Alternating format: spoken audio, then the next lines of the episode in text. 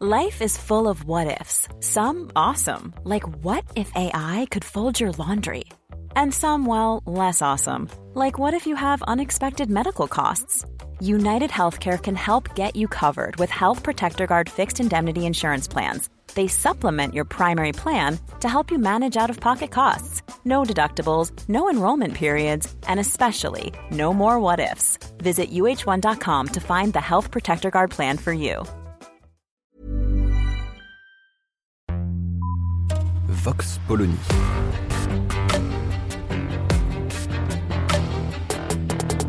L'actualité vue par la directrice du magazine Marianne, Natacha Polony.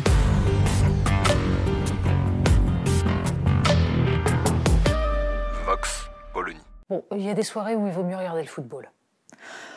Déjà, en temps normal, une soirée électorale a quelque chose d'assez pathétique. On regarde euh, quelques plateaux de télévision pour voir les perdants expliquer que c'est pas grave et qu'ils vont continuer comme avant, pour voir les gagnants pérorer. Là, c'était pire que tout. Bon, d'abord parce que l'abstention est la même qu'au premier tour, ce qui signifie que les Français, assez constants, ont voulu envoyer un message. Nous ne sommes pas allés voter et nous en sommes très contents. Et nous assumons complètement. Et nous nous en fichons de ce scrutin qui, visiblement, ne change pas la vie. Oui, parce que on peut évidemment analyser la victoire des sortants en expliquant que ça veut dire que les, régions sont bien gérées. Ça veut surtout dire que les Français ont l'impression que ce n'est pas là que ça se joue, que effet, ils sont contents, plus ou moins, des choix en matière de transport, des choix en matière de formation professionnelle, sauf qu'ils savent très bien que ce n'est pas là qu'on pourra renverser la table. Donc, ils se sont désintéressés, redésintéressés du scrutin. À côté de ça, différents enseignements doivent être tirés. 7% à l'échelle nationale pour la République en marche, c'est plus une claque, c'est une grosse, grosse, grosse mandale. Alors là aussi, ça signifie tout simplement que le parti présidentiel avait beau aligner les ministres, a eu beau essayer de surfer sur le déconfinement, rien n'y fait. Ce gouvernement est détesté et ce parti politique n'existe pas. Autre point, la défaite sur laquelle tout le monde glose ces derniers jours, la défaite du Rassemblement national. Là encore, les cadres du Rassemblement national ont accusé le gouvernement d'avoir raté, peut-être volontairement, l'organisation de ces élections. De fait, c'est un scandale absolu. La non-distribution des bulletins est une honte totale. Mais on peut supposer que ce n'est pas forcément ça qui explique la claque au Rassemblement national. Peut-être le fait, tout simplement, que les citoyens français n'ont pas envie de voir le Rassemblement national aux manettes dans une région. Peut-être que ce n'est pas ça leur problème, qu'en effet ce qu'ils veulent c'est renverser la table, renverser le système, d'où le fait qu'ils annoncent qu'ils vont voter Rassemblement national, d'où le fait qu'ils votent même Rassemblement national pour des présidentielles. En revanche, à la tête d'une région, quel intérêt puisque justement ils ont l'air d'estimer que, à cet échelon-là, peu de choses se jouent. Et d'ailleurs, le Rassemblement national élu à la tête d'une région changerait-il radicalement les choses? Certainement pas, puisqu'encore une fois, ce n'est pas là que ça, que ça se joue.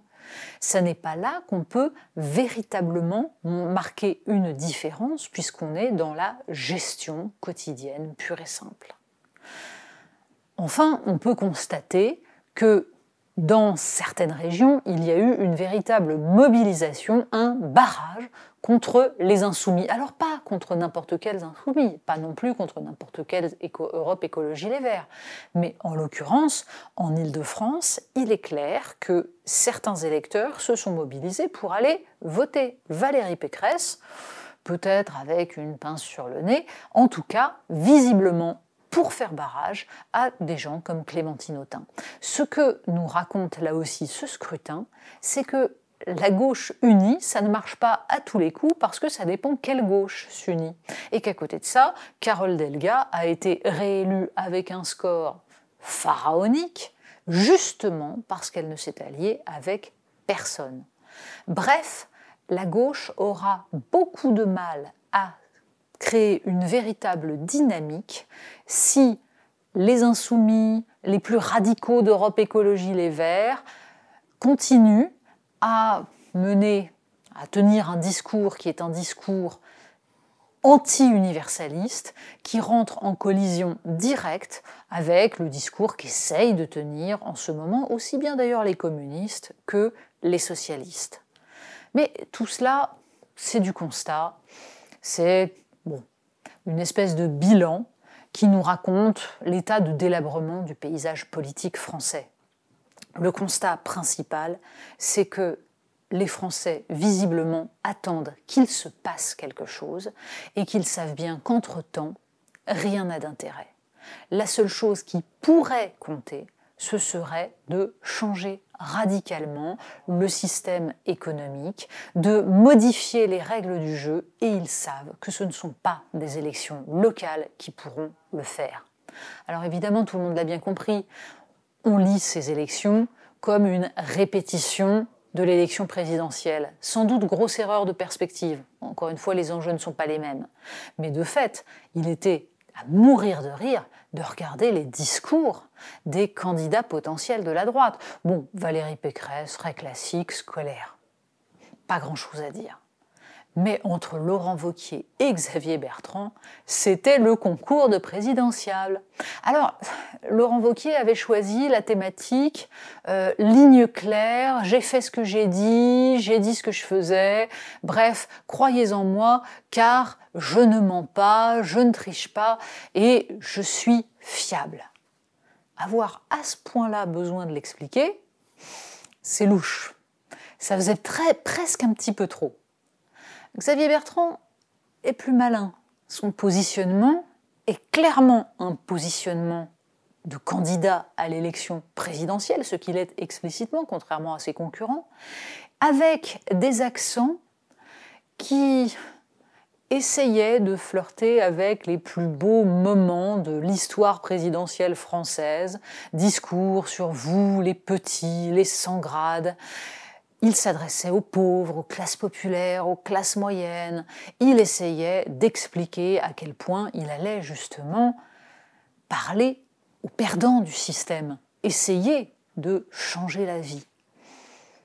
On n'a toujours pas compris ce que c'était que la République des territoires, mais clairement, Xavier Bertrand essaye de nous expliquer qu'il a compris ce que ressentaient les Français, la désindustrialisation, la fin de l'aménagement du territoire, tout ça, il va le prendre en compte. Les perdants du système, les petits, les écrasés, ceux qui ne peuvent pas vivre de leur travail, tout ça, ce sont des messages aux Français qui étaient sur les ronds-points à tous les gilets jaunes de la première heure, aux petits artisans, aux petits commerçants, aux petits employés, à tous ceux qui, en général, s'abstiennent et qui ont l'impression que depuis 30 ans, on les balade. C'est assez fin comme discours. Reste que pour l'instant, les propositions qui vont avec ressemblent plus à une ressucée d'un programme de droite classique d'il y a 20 ans. On verra bien.